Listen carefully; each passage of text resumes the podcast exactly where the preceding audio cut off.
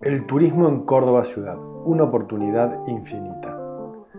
A lo largo del año en curso, se ha observado un incremento muy acelerado de turistas con una diversidad tan grande como posibilidades económicas existen entre las personas y familias. Numerosas organizaciones e investigadores ensayan hipótesis de variada índole a nivel internacional se ha planteado, en términos antropológicos, cierta sensación de finitud de la vida. Claro, después de haber sufrido pérdidas en nuestro entorno nos preguntamos, ¿vale la pena seguir esperando para ese viaje que hace tanto tiempo deseamos? ¿O por qué no darnos un pequeño gusto y conocer determinado destino? Más pragmático, pero también relevante, es la reprogramación de millones de viajes pautados para 2020 y 2021 que coinciden en 2022. Esta realidad se repite en el importante rubro de congresos y convenciones que, habiendo saltado algunas ediciones, reclaman presencialidad con vehemencia.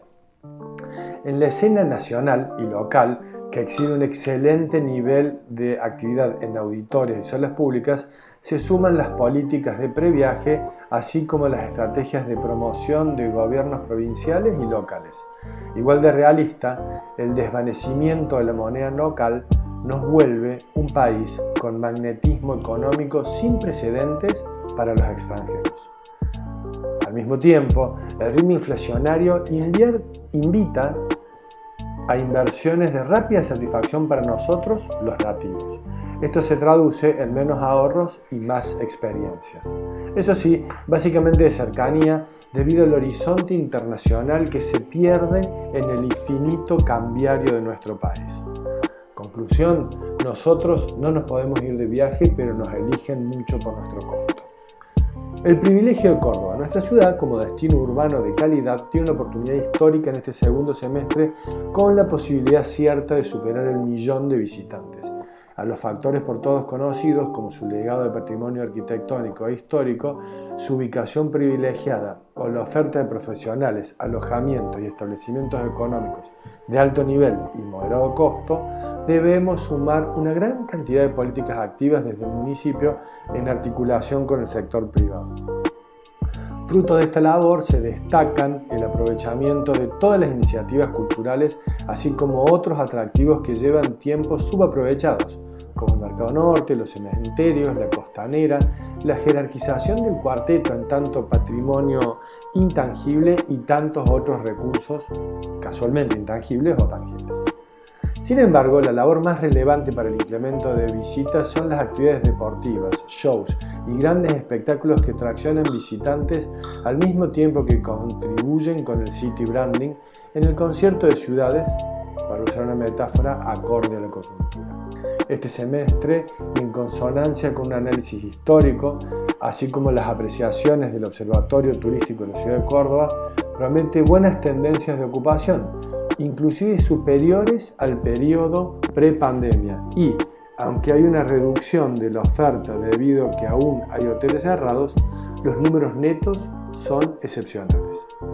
Siguiendo con los datos optimistas, este segundo semestre del año nos regalará cuatro fines de semana largo que este año han tenido casi un 90% de ocupación previa y una nutrida oferta de espectáculos, tal vez la más importante en muchos años, cuando se destacan Sebastián Yatra, Laverizo, Ricardo Montaner, John Manuel Serrat y Tini. Por otro lado, a la final de la Copa Sudamericana de Fútbol hemos de sumarle más de 150.000 personas que nos visitarán por turismo de reuniones con grandes congresos como el Internacional de Oncología. Todo lo antes dicho potenciado por una conectividad internacional en franca recuperación. Si nos organizamos, comemos todos. Contrariamente al imaginario popular, el crecimiento y desarrollo del carácter anfitrión y turístico de nuestra ciudad no beneficiará al sector de forma aislada, sino que tiene, como está estudiado, un índice de derrame social altísimo, muy por encima de las industrias tradicionales desde el taxista hasta el comerciante de indumentaria, pasando especialmente por los trabajadores que se desempeñan ofreciendo servicios en general, hasta los creativos en particular, la ampliación de los sectores laborales de bajo costo medioambiental no es una promesa. De hecho, el BID impulsa, bajo el nombre de Economía Naranja, elección cromática que incluye tanto mucho optimismo, un ensayo de referencia subtitulado Economía Naranja, una oportunidad infinita.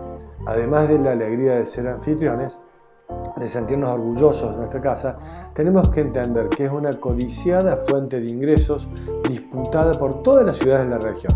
Tenemos que entender también que no es el futuro sino el presente de una ciudad que a sus casi 450 años se sigue percibiendo seductora y con altas expectativas.